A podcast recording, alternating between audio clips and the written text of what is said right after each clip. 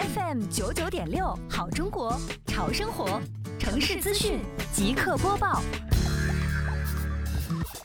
垃圾分类一个都不能少。今天上午，杭州市西湖区双浦镇公共管理办及长效组对辖区新建回迁小区的保洁员、管理员负责人进行垃圾分类系统培训，并现场指导投放点、收集点、专管员的设置，落实长效管理工作。